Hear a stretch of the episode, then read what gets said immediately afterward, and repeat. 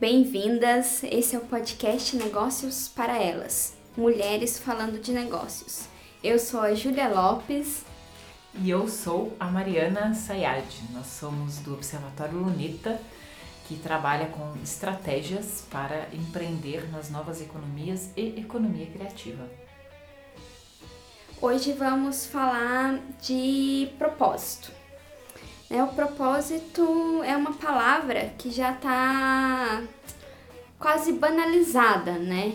É, muitas pessoas quando escutam, ai, é uma empresa de propósito, já pensam, nossa, mais uma empresa gourmet, né, que está usando a palavrinha propósito para vender mais, para se conectar com as pessoas, ou então que as pessoas que, nossa, que bacana, você é uma privilegiada por poder trabalhar com propósito, né? Tipo, não pensar em outras coisas e poder trabalhar lindamente seguindo o seu propósito e tudo que você acredita.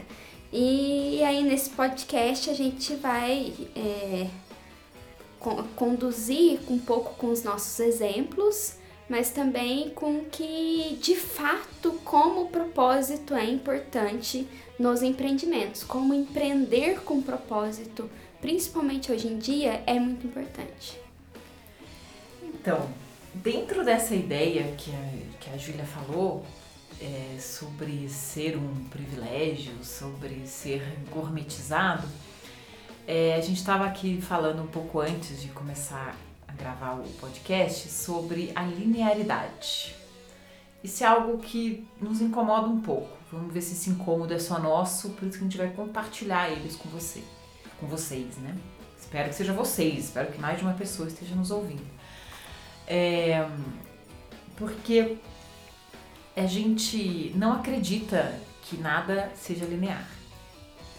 A gente acredita em cirandas, em coisas que vão acontecendo simultaneamente. Por exemplo, mesmo que você escolha é, uma profissão já consagrada, que já está, que já existe há não sei quantos anos, mesmo que você escolha a mesma profissão dos seus pais ou de quem te criou, mesmo que você escolha o mesmo caminho que as suas amigas ou pessoas da sua comunidade, mesmo que você escolha fazer um caminho que todo mundo já fez, ele não é linear. Porque você é uma pessoa diferente das outras pessoas. Então, nunca vai ser linear.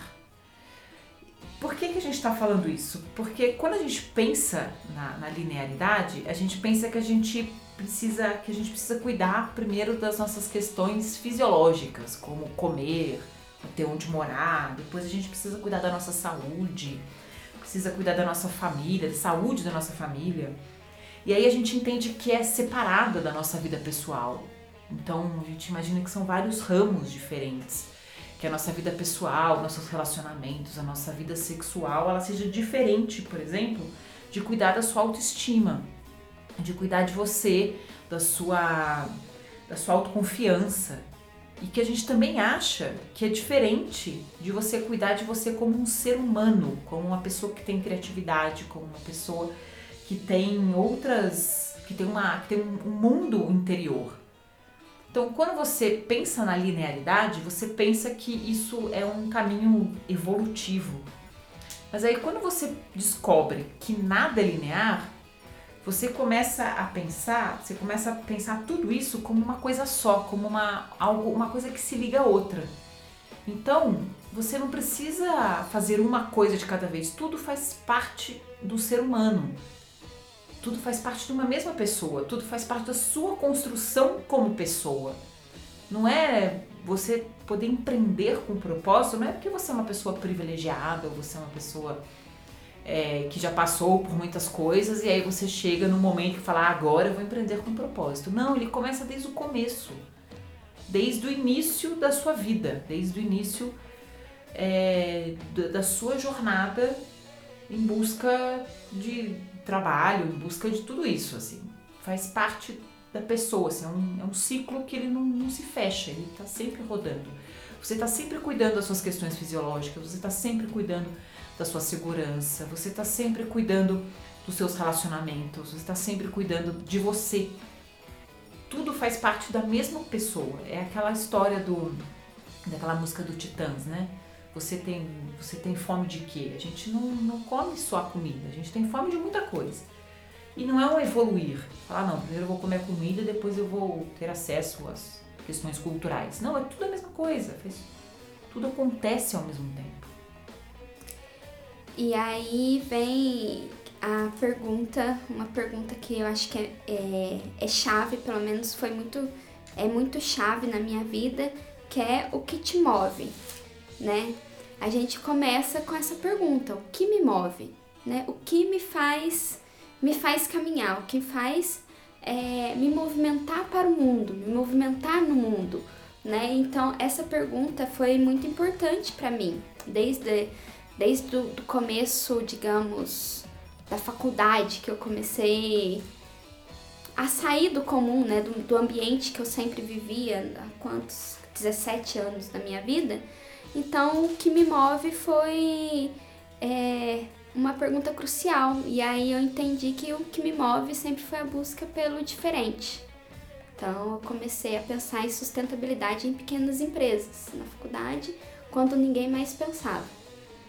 Né? Então, como que as empresas poderiam se beneficiar com a, sustentabilidade e entregar algo bacana né, para o exterior, né, a partir de seus produtos ou serviços. Então, é, é, essa pergunta é, responde aquele negócio do porquê, né? O que, que eu me move? Por que, que eu estou fazendo isso? Né? É, o que que vai me levar para frente ou o que que vai fazer vai ser uma entrega. Eu acho que todo mundo devia se fazer todos os dias quando levanta de manhã essa pergunta: o que me move? Talvez o que move aquela pessoa num dia é realizar as tarefas diárias da casa. Mas aquela realizar as tarefas diárias da casa tem um propósito, porque no outro dia talvez você vai ter que trabalhar fora e vai ter que, enfim, é, você tem que se mover, você tem um porquê fazer aquele que você faz todos os dias. É, isso é uma coisa bem bacana, assim, e a Júlia ela tem esse talento, entre muitos outros, ela tem um talento de colocar essas sementinhas na nossa cabeça, e aí ela me fez essa pergunta, o que, que que te move? Quando ela leu o que move ela, eu falei, gente, agora eu preciso ter a resposta o que me move, né? Senão vai ficar feio. a Júlia fala o que te move e eu não falo o que me move. Mas já faz um tempo já que eu tô pensando o que me move e como eu adoro desafios, é uma coisa que me move são os desafios, principalmente quando eles são impossíveis. Eu adoro realizar o impossível aquilo que ninguém é capaz de fazer ou ninguém acha que é capaz de fazer, eu vou lá e faço. É, é o que me move, assim. É, e isso é, também é transformar o, uma ideia, uma coisa que está no papel, em realidade. Eu gosto muito disso. É uma coisa que me faz acordar todo dia de manhã e eu adoro quando tem uma coisa no papel e falo, nossa, isso vai virar realidade. Porque aí depois tem a engenharia reversa, né? Eu olho a coisa realizada e falo, nossa, e pensar que isso começou com uma frase num papel. Isso é uhum. muito legal. É, é, é muito legal quando a gente começa a se mover, né? Se mover com, com propósito, a gente começa a ver que, nossa, eu tô aqui hoje gravando esse podcast porque eu comecei a pensar em sustentabilidade nas empresas lá em 2010 foi isso. foi o que me moveu, foi, foi, foram essas perguntas. E, e aí hoje eu defino como meu propósito pessoal plantar sementes de transformação.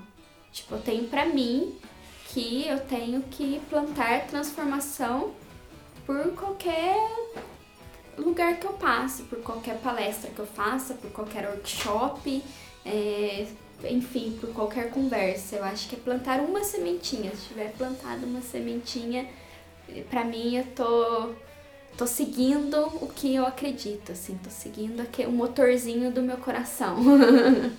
É o que a gente fala de mudar o mundo, né? Quando a gente quando a gente fala, até no nosso site está escrito isso, a definição da empresa, quem somos nós, tá lá, duas mulheres que querem mudar o mundo. Que eu acho que é, foi o que mais o que mais teve ligação entre eu e a Júlia quando a gente começou. Começou antes do, do, do Luneta. É, a gente começou, nosso primeiro projeto juntas foi o Anti-Telejornal. Que ele ainda tá, tá, tá no Facebook ainda. Nunca tive coragem de deletar essa página. E ele ainda existe, porque a gente ah, acredita, a gente tem que comunicar o que tem de melhor na nossa região. Então a gente comunica, a gente, a gente vive o anti-telejornal ainda. Pra mim, vive. eu tenho essa. Eu tenho esse, esse conforto, assim. É, o Anti-Telejornal, ele é isso. Ele era uma página no Facebook que só falava de notícias boas. E é exatamente isso que a gente faz hoje, quando a gente comunica. Só que hoje a gente não, não só fala de notícias, a gente até faz as notícias. né? Sim. A gente vai atrás. Então, é, o Anti-Telejornal, ele é a semente do Luneta. A gente só não sabia disso, porque a gente já estava querendo mudar o mundo ali. E às vezes, isso que a Júlia falou da questão da semente, é uma coisa muito importante quando a gente fala de mudar o mundo. O, o mudar o mundo, é, às vezes a gente pensa que é mudar o mundo então, o mudar o mundo, às vezes é, é, a gente não começa porque a gente acha que é impossível. Mas é, se você mudar uma pessoa, você já mudou o mundo. A gente percebeu isso, tanto eu quanto a Júlia. E a gente percebeu em momentos diferentes, depois a gente viu que a gente pensava a mesma coisa. Isso é bem legal, assim. Porque muitas vezes a gente acha que mudar o mundo a gente precisa fazer uma coisa grandiosa, assim, um negócio que o mundo inteiro vai ver. E aí realmente não dá ânimo, né? De você começar um negócio que tá lá na sua casa, no interior de Minas Gerais, falando, nossa, vou mudar o mundo. Pô, é impossível, né? É, não vou mudar o mundo, mas se você mudar uma pessoa, se você mudar a rua da sua casa, se você mudar uma comunidade, se você mudar um hábito, se você impactar uma pessoa, você já mudou o mundo. É, vem da ideia de, de além da inspiração para prática, mas vem da ideia de inspiração, né? No o que você inspira nas outras pessoas. Porque, por exemplo, a gente tem como resultados do, da empresa quando as pessoas realmente terminam o workshop e aplicam imediatamente alguma transformação em seus negócios, mesmo que seja uma transformação pequena, mas elas transformam a partir de uma fala nossa. E isso acontecia também muito com o Movimento Laranja, que foi meu primeiro empreendimento. Ela fez uma, uma aspas, tá? Vocês não viram? Ah, é? Ela falou empreendimento entre aspas. Calma que em breve vem o nosso canal, aí a gente consegue, É aí vocês vão ver a gente também. Ai, mas que, que também promovia essa transformação pela cultura do cuidado. Ou seja, o resultado estava ali quando alguma pessoa é, fazia alguma coisa diferente ao seu redor, né? A partir da, nossas, da nossa inspiração, da nossa atitude que inspirava. E aí a gente entra numa outra pergunta-chave que é por que eu faço o que eu faço? Né? Por que você faz o que você faz? Né? A gente, primeiro a gente se moveu. O que, que te move? O que, qual que é o motorzinho que move o coração? E agora, por que faço o que faço? E que tem relação direta com a questão do que o propósito pessoal impacta no negócio. Que aí a gente começa a falar de negócio. Em transfo- transformar o, o que nos move em um negócio ou fazer com que esse propósito se conecte com o propósito do negócio que talvez já exista, já uma empresa que existe, você é sócio de uma empresa que existe, enfim. E aí vem vem vem nessa questão. E depois, o que né? Porque se, se, o, se o propósito ele não está em comum com a empresa, como que você vai se sentir bem nesta empresa, neste empreendimento, se não é o que te move? Mas aí, aí entra num, numa outra questão, que é o que, que a empresa entrega para o mundo, no que, que ela impacta, no que a entrega da empresa impacta. Né? Então é um. É uma coisa, uma sementinha, um motorzinho do coração que vai impactando cada, cada ação que vai culminar no que o produto ou serviço da empresa entrega para o mundo. Aí entende esse mundo com aquilo que a Mariana falou, talvez é o que entrega para a vizinhança, qual é a transformação, qual é o impacto, né? Então aí a gente entende que o propósito dentro da empresa é o norte para conduzir essa essa entrega, né? Para conduzir o que você faz dentro da empresa, para conduzir o que a, a empresa oferece, né? Não, não apenas um produto ou serviço, mas uma transformação, um impacto social, um impacto ambiental, um bem-estar para alguém, que seja para o vizinho ou para ou para a pessoa do outro lado do mundo, enfim. Né? Tem vem tudo isso. Bom, e por que eu faço o que eu faço? A partir do momento que eu comecei a entender o que me move, né? Aí que surgiu depois o, o movimento laranja que trabalha a cultura do, cuidar, né? Que é um coletivo que trabalha a colaboração e ocupando espaços públicos, então promovendo a transformação a partir da cultura do cuidar. É, eu comecei a empreender com a Casa 282, que é um espaço compartilhado de conhecimento e conexão, né? Foi um espaço de incentivo a novas iniciativas locais, né? Aquele lugar onde as pessoas se sentiam bem para começar. É, a gente entendeu que era realmente um fomento a novas iniciativas, a novos pequenos microempreendedores que queriam usar o seu talento, seu conhecimento como uma forma de, de renda também.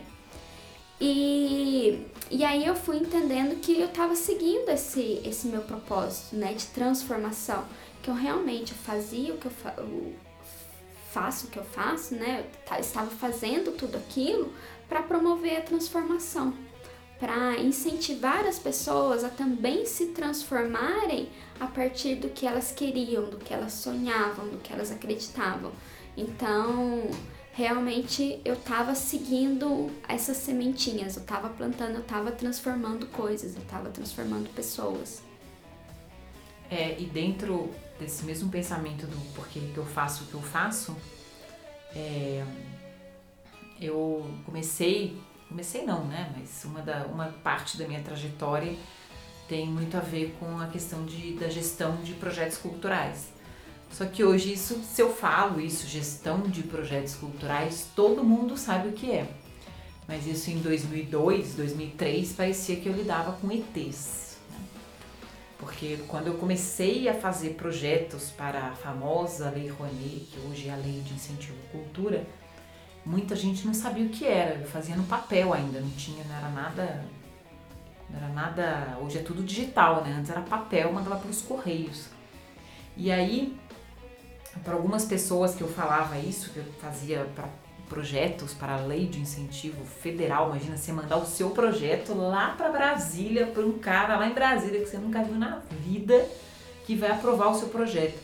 As pessoas falavam para mim que era impossível. E eu aprovei. Me lembro até hoje, o primeiro projeto que eu aprovei foi quando eu descobri que eu fazia o impossível. Nossa, eu faço o impossível. E, e aí eu comecei, e aí junto com essa questão de gestão cultural começou a crescer, eu comecei a aprender várias coisas.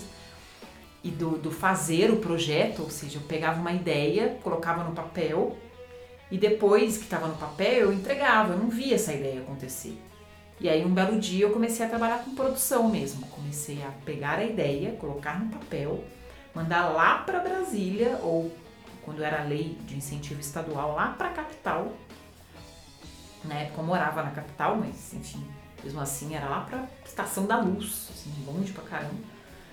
Pra uma pessoa que nunca viu na vida aprovar um projeto de um artista que ela não sabia quem era. E aí quando eu comecei a aprovar e comecei a trabalhar na produção desse projeto, é que eu entendi como realizar essas coisas, esses desafios, essas ideias, realizar sonhos era importante para mim. Como aquilo me fazia feliz. De tirar uma ideia do papel, transformar no impossível, que era conseguir o financiamento ou do, do governo federal ou do estado, governo do estado ou até mesmo de prefeitura, e transformar aquilo em realidade. Mas aí depois veio uma outra virada de chave, que virou a chave quando eu já estava aqui em Pouso Alegre, quando a gente começou com o Observatório Luneta, quando primeira vez que a Júlia chegou para mim e falou que a gente podia trabalhar no, no meio corporativo das, das empresas. Eu falei, mas eu só sei trabalhar com cultura, só sei fazer gestão de projeto cultural. Mas eu entendi que trabalhar com cultura é trabalhar com pessoas. Então, se eu faço a gestão de um projeto cultural, eu tenho todas as ferramentas necessárias para fazer gestão de qualquer projeto. E melhor ainda, porque projeto cultural a gente trabalha com uma verba mínima, muito pouco. Pelo menos eu, né? Eu sou pequenininha, né? Tem uns que trabalham com uma verbona, mas eu sou, tô entre a pulga e o carrapato ali, pequenininho.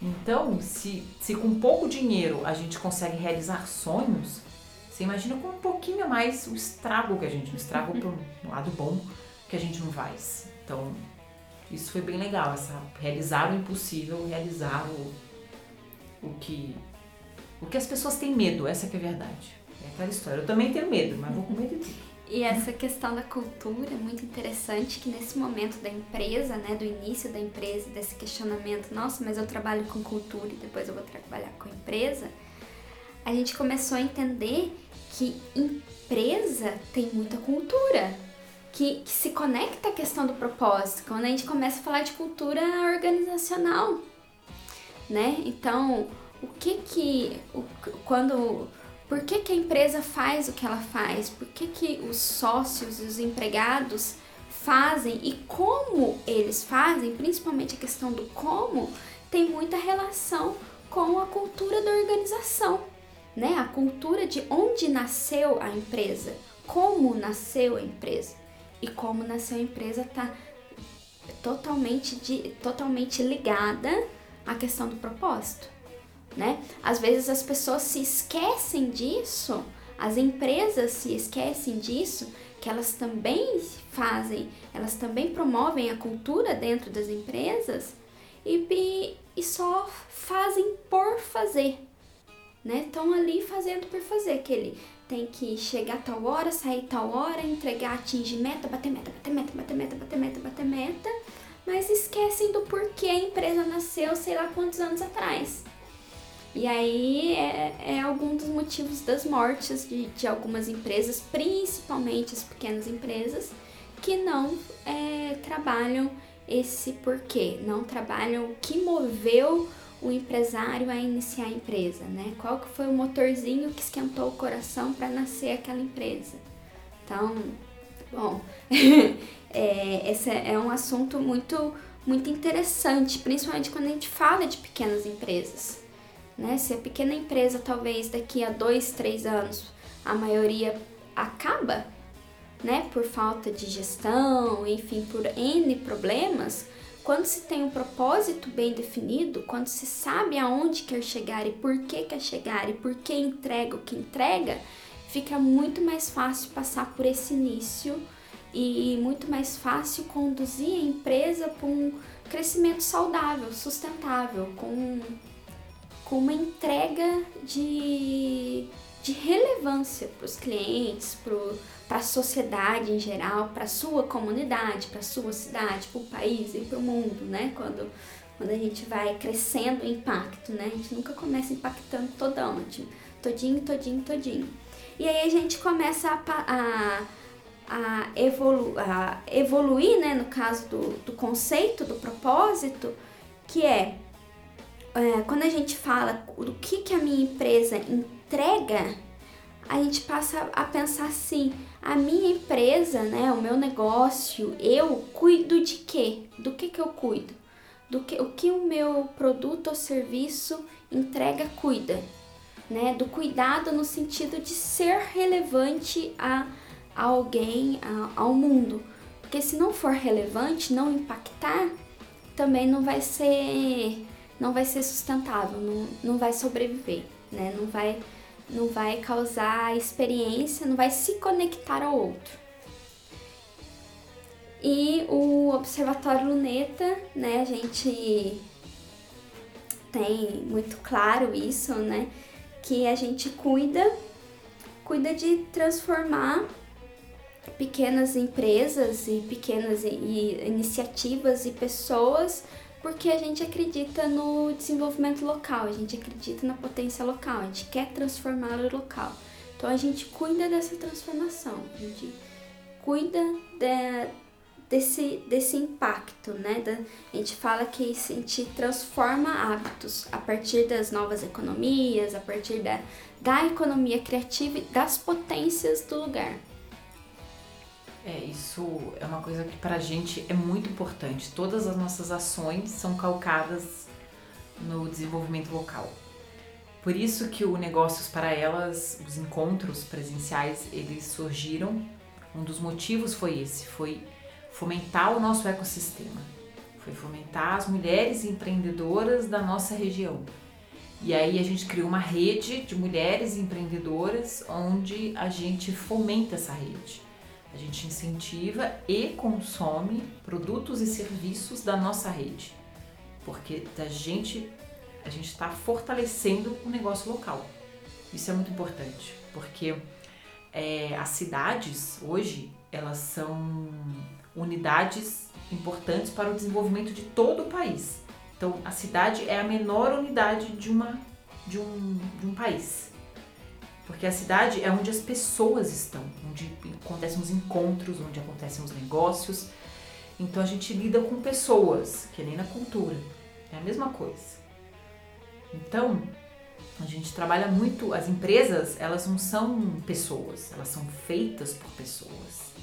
Então, quando a gente não está feliz com o nosso trabalho, é, a gente não está feliz, é, isso impacta em absolutamente tudo, porque aí o trabalho vira um crachá, vira uma coisa pesada, vira um negócio que você perde a sua relação com ele.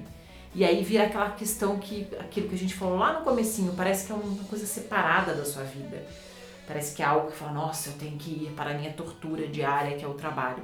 Mas essa não é a ideia. A ideia é justamente se entender que faz parte de um todo. Que se você tem essa ideia, essa visão de que o trabalho é uma coisa ruim, então tem alguma coisa errada. Você precisa parar, avaliar, pensar em tudo aquilo que a gente falou, escutar esse podcast de novo, é importante isso.